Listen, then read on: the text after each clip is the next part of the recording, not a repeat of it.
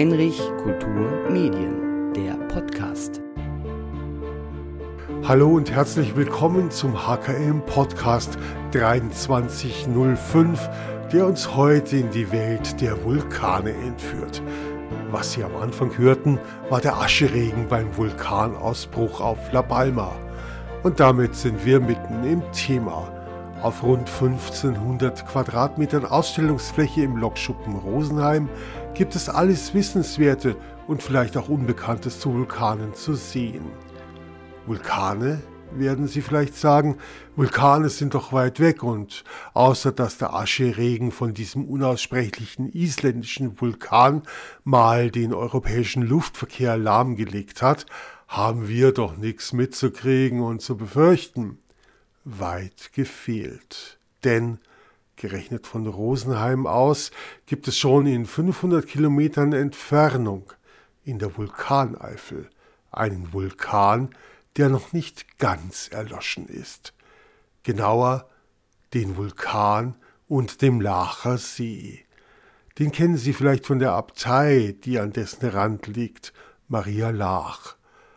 Und dazu weiß Jennifer Morscheiser, die Leiterin des Ausstellungszentrums Lokschuppen, Interessantes zu berichten. Meine Faszination für Vulkane hat auch an der Vulkaneifel angefangen. Ich stamme aus dem Hunsrück, das ist das Nachbargebirge. Und in meinem Sachkundeunterricht in der dritten Klasse habe ich das erste Mal gehört, dass der Lacher See ein noch aktiver Vulkan ist.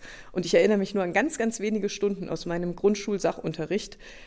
Aber da habe ich zwei Nächte schlecht geschlafen, weil ich immer die Vorstellung hatte, was ist denn, wenn der Lacher See ausbricht? Und genau das Szenario haben wir jetzt auch hier in der Ausstellung in einer fiktiven Nachrichtensendung.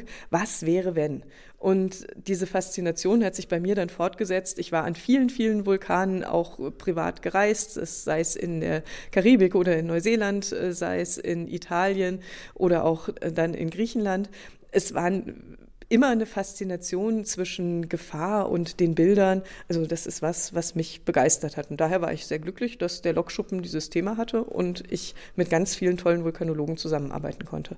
Das Interesse an Vulkanen, das erläutert der Ethnologe Christian Fies, ist zunächst einmal ein voyeuristisches. Aber gehören Vulkane und Menschen zusammen? Bedingen sie vielleicht einander? Das ist halt ganz anders, wenn man in die Nachbarschaft von Vulkanen geht und sieht, wie die Nachbarn mit Vulkanen leben und äh, eine ganz andere Perspektive entwickelt haben, eine quasi äh, persönliche und gesellschaftliche Perspektive. Für die meisten Leute, die bei Vulkanen leben, sind Vulkane Nachbarn mit denen man mit anderen Nachbarn ein Auskommen finden muss und äh, wo man auch sucht den Sinn, warum handeln andere Personen, wie sie handeln, warum brechen Vulkane aus in dem Fall.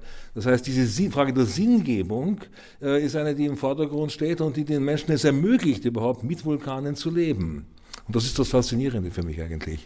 Und das spürt der Frage nach, ob Vulkane und Menschen oder Menschen und Vulkane zusammengehören. Man muss auch sagen, dass äh, die Vulkanologen äh, die natürlich auch heute zu den Nachbarn der Vulkane geworden sind, weil sie auch täglich dabei sind, äh, in einem gewissen Konkurrenzverhältnis stehen auch zu den eigentlichen Nachbarn der Vulkane, weil die Vulkanologen mit neuen Erklärungsmodellen herankommen und natürlich versuchen, Frühwarnsysteme zu installieren und die lokalen Bevölkerungen sagen, vielen Dank, aber wir haben unsere eigenen Frühwarnsysteme, wir kennen die Vulkane seit seit äh, Generationen und wir wissen gut damit umzugehen. Da gibt es Konflikte und äh, äh, das macht die Sache aber auch interessant, wie verschiedene Welten und verschiedene Sichten auf das Phänomen Vulkan zusammenkommen und eine Lösung finden müssen, die für alle gut ist. Jetzt gibt es in den Vulkangebieten, das war neulich auch auf Art zu sehen, auch Tierhalter, Bauern, Landwirte, die auf den Instinkt ihrer Tiere vertrauen,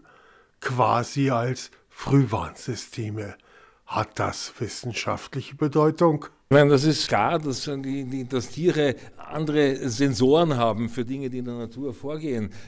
Ich glaube, das ist äh, empirisch nicht wirklich äh, erforscht. Äh, da ist noch viel zu machen. Also es ist mehr im Bereich der, der Folklore anzusiedeln, diese Dinge. Aber dass das möglich ist, ist nicht auszuschließen. Nur von Fakten können wir wohl nicht reden noch. Zur Beobachtung der Vulkane werden auch Satelliten genutzt. Das ist das Spezialgebiet von Professorin Nicole Richter. Sie schildert den technisch komplexen Bereich sehr anschaulich. Dazu sollte man auch wissen, dass es wohl mehr Vulkane im Meer als auf Land gibt. Wir nutzen entweder optische oder Radarsatelliten äh, größtenteils, natürlich auch ähm, ähm, Navigation, also auch äh, äh GNSS, aber Erdbeobachtung, ja, spielt sich äh, entweder auf ähm, auf optischer Ebene ab. Das heißt, wir nutzen das sichtbare Licht und das reflektierte Sonnenlicht von der Erdoberfläche. Oder wir nutzen äh, äh, Radarsatelliten, die das Signal selber aussenden im Mikrowellenbereich. Und dann sehen wir ganz unterschiedliche ähm, ja, Eigenschaften der Erdoberfläche. Wir können zum Beispiel ableiten, ob sich der Boden im Zentimeterbereich hebt oder senkt. Ja, und das ist eine ganz wichtige Information im Zusammenhang mit Vulkanismus, denn äh, es, so, sobald sich ein Reservoir mit äh, Magmen füllt oder sobald auch Magmen äh, unterirdisch, also unter der Erdoberfläche propagieren, äh, sich bewegen, dann äh, ja, wird eben äh, Umgebungsgestein verdrängt oder auch äh, gebrochen. Und das sehen wir dann an der, den Ausdruck davon sehen wir an der Erdoberfläche. Und wir können über Modelle dann darauf zurückschließen, ähm, ja, welche Geometrien, welche ähm, Bewegungsrichtungen äh, das Magma einnimmt, äh, um diese Deformation äh, hervorzurufen. Das heißt, äh, ja, Fernerkundung ist in dem in dem Sinne ganz, ganz wichtig, um Bodendeformationen zu detektieren. Wir können aber auch ähm, statische Bilder davon aufnehmen, von dem Ist-Zustand der Erdoberfläche. Wir können 3D-Modelle ableiten. Wenn wir das wiederholt tun, dann können wir natürlich diese ganzen großskaligen topografischen Veränderungen ähm, kartieren, äh, neue Karten erstellen, auf Grundlage dieser Karten auch zum Beispiel Fließwege von Lavaflows äh, modellieren. Das heißt, äh, für, für alle möglichen äh, zu, ja, im Vulkan, mit Vulkanausbrüchen im Zusammenhang stehenden Prozesse nutzen wir inzwischen die Fernerkundung. Ketzerisch gefragt hätten mit der Technik von heute die Menschen in Pompeji, der Ausbruch des Ätna war 79 nach Christus, gewarnt werden können?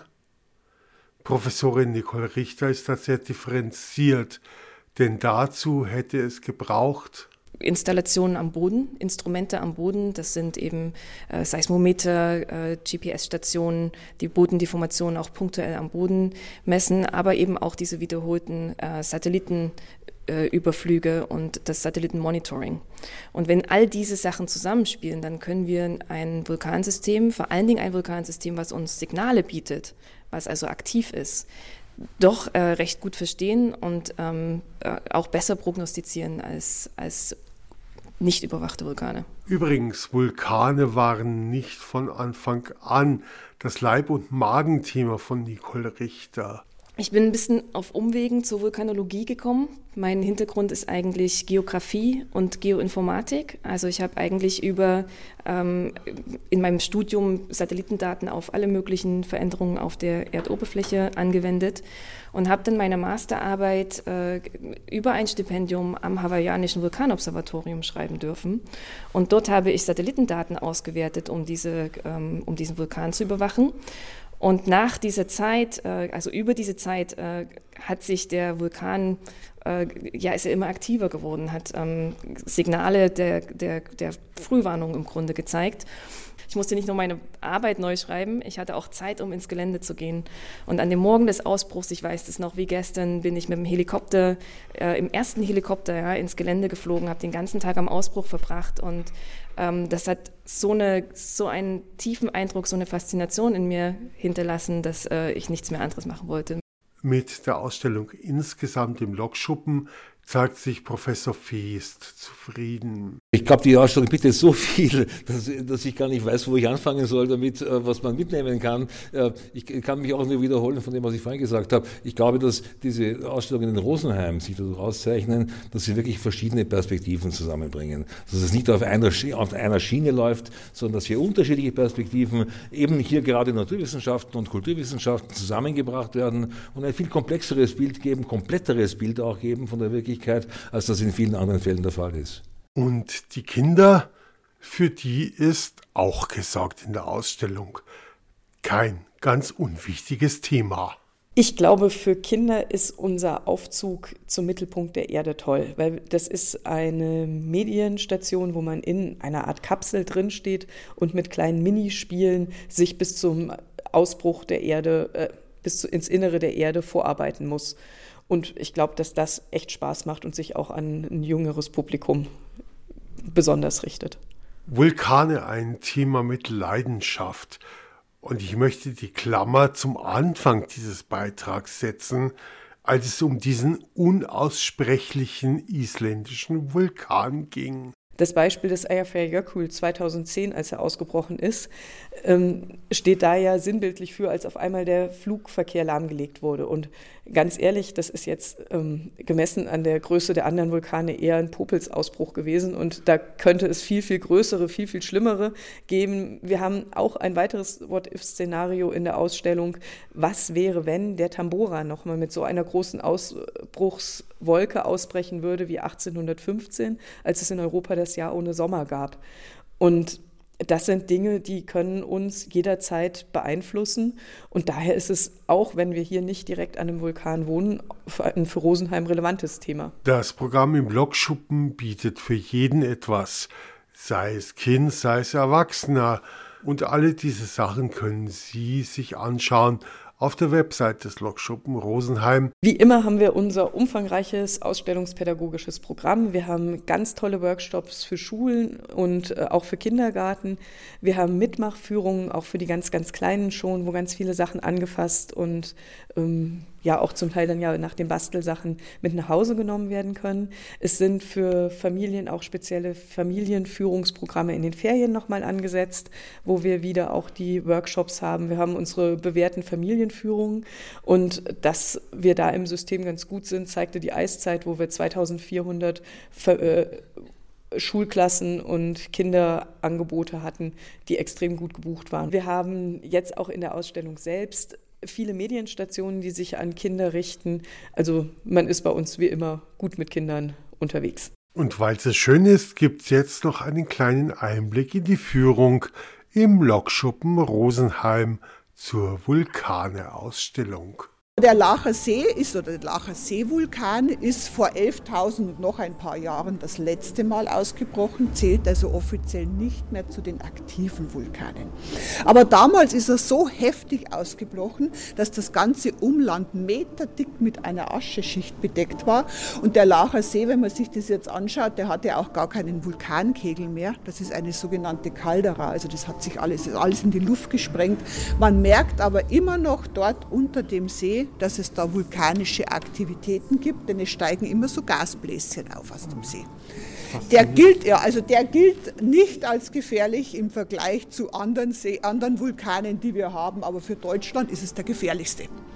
Wenn wir jetzt ein bisschen Richtung Süden gehen, also Italien, dann kommen wir zu ganz anderen Vulkanen, und zwar extrem gefährlichen Vulkanen. Da unten da gibt es nämlich zum Beispiel die phlegräischen Felder auf der einen Seite von Neapel, den Vesuv auf der anderen Seite von Neapel. Es gibt dort den Ätna, es gibt dort die Insel Stromboli, wo praktisch permanent vulkanische Tätigkeit ist. Also da unten ist so richtig viel los. Und zum Beispiel der Ätna, der ist, äh, glaube das erste, das letzte Mal ausgebrochen 2013 und seitdem bricht er immer wieder aus.